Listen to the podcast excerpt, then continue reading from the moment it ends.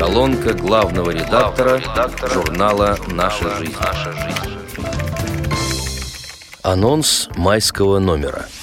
По доброй традиции, в майской рубрике «Личность» Валентина Кириллова начинает знакомить читателей еще с одной удивительной судьбой ветерана войны, который отыскал путь к себе сквозь войну и мир. Пять боевых орденов, три медали, шесть дырок на теле – плюс непередаваемое ощущение пропахшей порохом и кровью победы. С таким багажом вернулся с войны Владимир Прохорович Аякишин. Он ушел на фронт осенью 1941-го 19-летним юношей. В мае этого года ему исполнится 95 лет.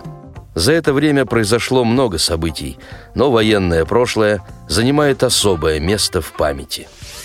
В рубрике «Хранители» снова пойдет речь о достижениях реабилитированных и успешных инвалидов по зрению. Наш постоянный автор Владимир Рачкин, перелистывая музейный альбом, решил рассказать о своих замечательных земляках.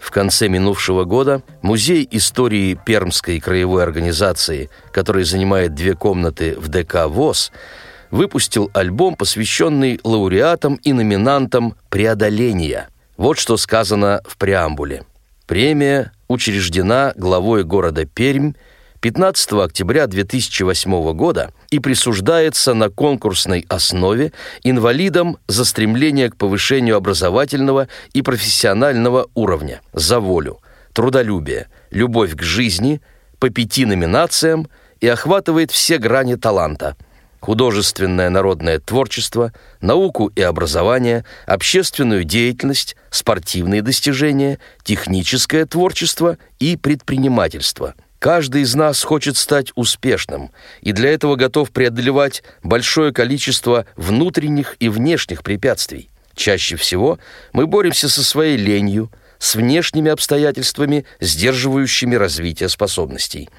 Но когда на это накладываются еще и физические ограничения, становиться успешным, конкурировать с теми, у кого стартовые возможности изначально выше, во много раз тяжелее. И поэтому за каждым из достойных премии видится огромный, самоотверженный, самоотреченческий труд. Об инвалидах по зрению, победивших в преодолении, и рассказывает альбом. Давайте же полистаем его страницы, посмотрим, что же это за люди. В рубрике «Кино на слух» Елена Федосеева объяснит нам, почему театр начинается с приложения – 28 марта на официальном интернет-портале правовой информации был опубликован документ, подтверждающий закон об обязательном субтитрировании и тифлокомментировании полнометражных национальных фильмов, создаваемых в художественной или анимационной форме, производство и прокат которых осуществляются при государственной поддержке. Закон вступает в силу с 1 июня 2017 года, а с 1 января 2018 киноцентры, которые будут осуществлять показ таких фильмов, должны стать доступными для посещения зрителями с ограниченными возможностями – эти изменения, по мнению авторов документа, позволят людям с инвалидностью наравне с другими зрителями беспрепятственно познакомиться с фильмами, выходящими на большие экраны страны, что создаст необходимые условия для полного и эффективного вовлечения их в общественную жизнь. Рубрика «Поэзия» опять открывает новое имя. В этом номере Екатерина Тимощик – зажгла творческую свечу в ночи. Есть немало впечатляющих примеров, говорящих о том, что люди с ограниченными физическими возможностями могут созидать, жить активно и полноценно. В Павлодарской специальной библиотеке для незрячих состоялась презентация книги местного поэта Игоря Неустроева – Данное мероприятие является важной частью целой серии подобных встреч. Член литературного объединения имени Павла Васильева представил свое творчество в рамках клуба «Муза», которому посвятил замечательное стихотворение, прозвучавшее в исполнении дипломанта первого республиканского фестиваля среди инвалидов по зрению Меруерт Даирхановой. В конкурсе, посвященном 25-летию независимости Казахстана, который был организован областным управлением культуры, архивов и документации, Игорь Анатольевич оказался лауреатом в номинации «Поэзия», а наградой самобытному стихотворцу стал выпуск сборника «Свеча в ночи». В него вошли произведения разных лет. Активный читатель и автор обладает широкой эрудицией, открытой душой и добрым сердцем. Ему понятны и близки проблемы людей, обездоленных недугами, поэтому он очень выразительно прочитал стихотворение, победившее восемь лет назад на республиканском литературном состязании, проводившемся к юбилею Луи Брайля. Вот его фрагмент. «Для братства нет разлук и умираний. И потому, наперекор судьбе, читая строчки брайлевских изданий, мой брат Луи – я прикоснусь к тебе. Придет порыв ответного движения, тепло твоей прорвавшейся мечты, для слабых твоей точки утешение, для сильных через пропасти мосты. Презентацию украсила запись песни на стихи Игоря Неустроева «Журавли любви» в исполнении Людмилы Бевс и автора музыки Константина Симонова. Поклонники таланта самодеятельного поэта и коллеги из швейного цеха учебно-производственного предприятия Казахского общества слепых говорили теплые слова и выражали свою признательность виновнику торжества.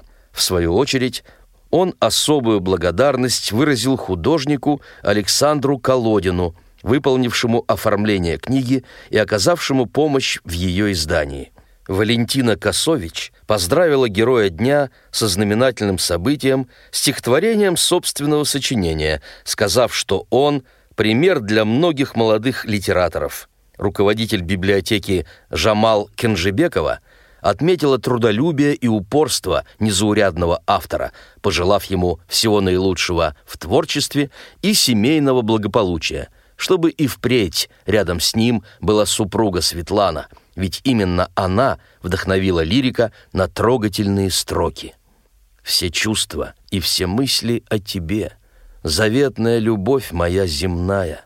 Спасибо, что ты есть в моей судьбе, что рядом ты со мной, моя родная. Любимая, все снись и снись в волшебном озарении дня.